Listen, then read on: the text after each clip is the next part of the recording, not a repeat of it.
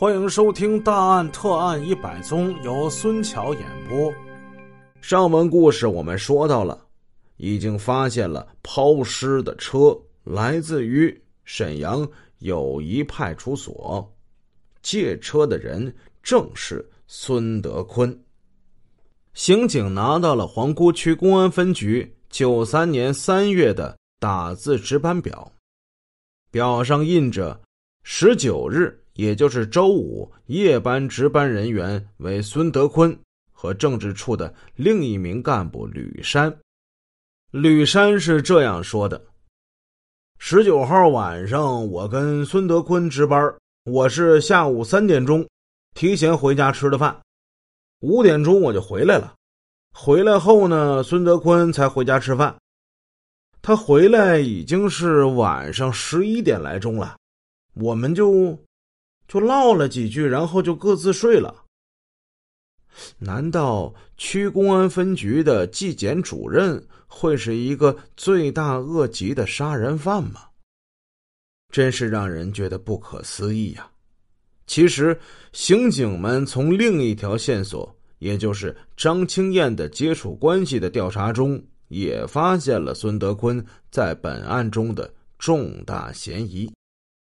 既然孙德坤后来承认，在帮助查找地址之后曾经见过张青燕，为什么韩雪梅用电话询问他的时候，他却要否认这一点呢？难道是他真的忘了吗？后来对于张青燕的失踪，他为什么从开始的冷漠，忽然又变为热心，出面帮忙寻找呢？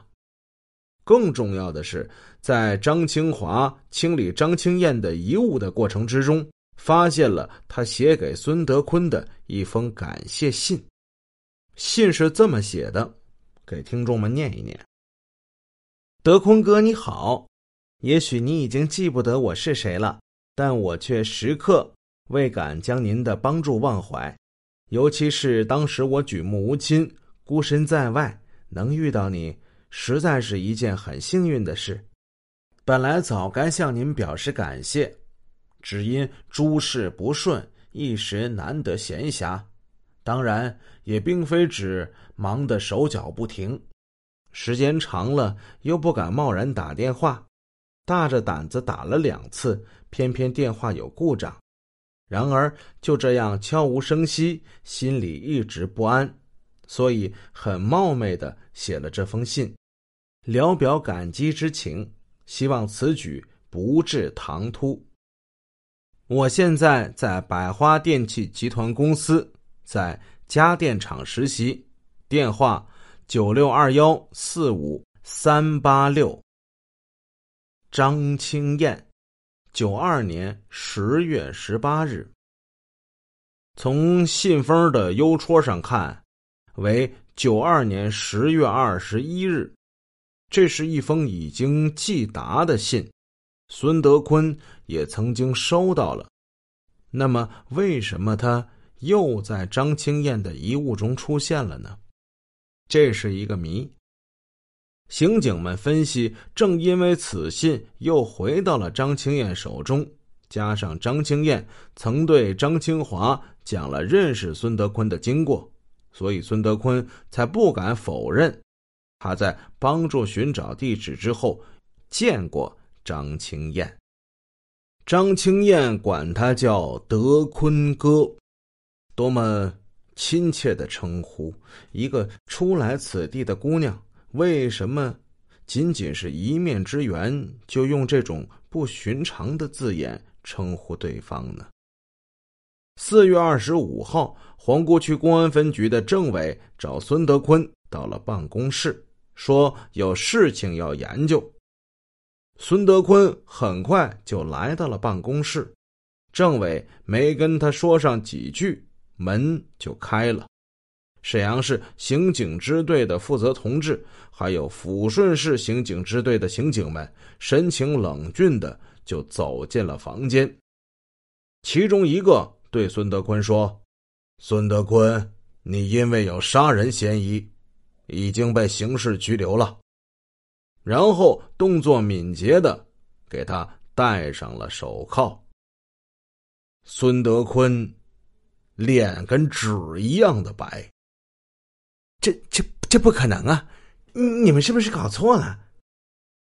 政委看着被带走的孙德坤的背影，他深感震惊与痛心。在这个房间之内，他和同志们不知道研究过多少刑事犯罪的案件，可是万万没想到，今天竟然从这里抓走了一个重大杀人案的嫌疑犯，而且这个人曾经受到信任和重用。唉。这个教训实在太深刻了。沈阳、抚顺两市的刑警共同配合搜查了孙德坤的家。孙德坤家住在黄河大街七段二号，是暂借的二四二医院的住宅楼。经过仔细的调查，住房内没有发现血迹等可疑的痕迹，只提取了一把羊角锤。然后。他们又来到孙家北约十七米的一趟仓房，这趟仓房是建楼时盖的，为的是方便楼内住户存放自行车、蔬菜等。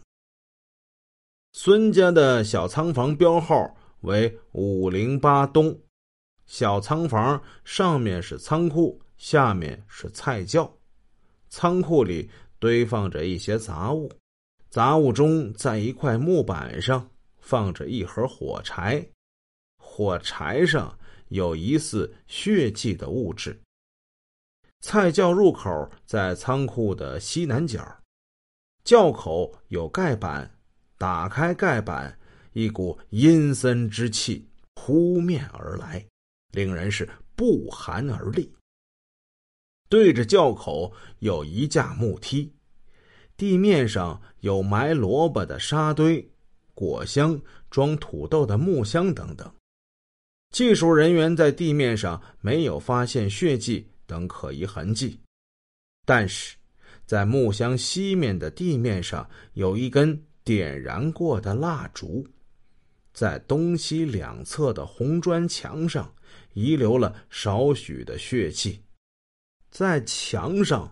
还有颜色较淡的血手套印儿，技术人员立即提取了血迹样本。经过化验，菜窖里发现的那些血迹为 B 型人血，与张青燕的血型一致。刑侦技术人员分析，如果三二零杀人碎尸案的犯罪分子是孙德坤的话。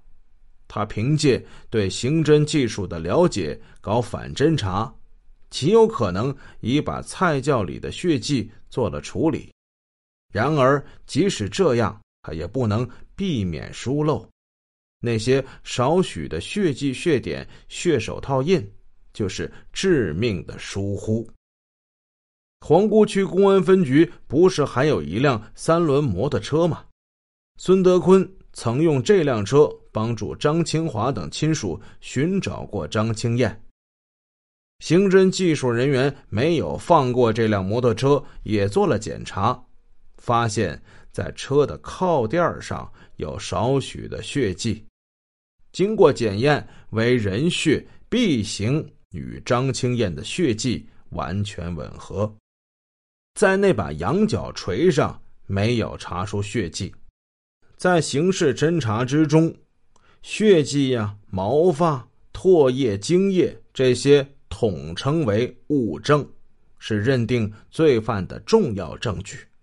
现在从孙德坤借用的吉普车上，他平时使用的摩托车上，他家的菜窖里都验出了张青燕血型相同的血迹，那这又说明了什么呢？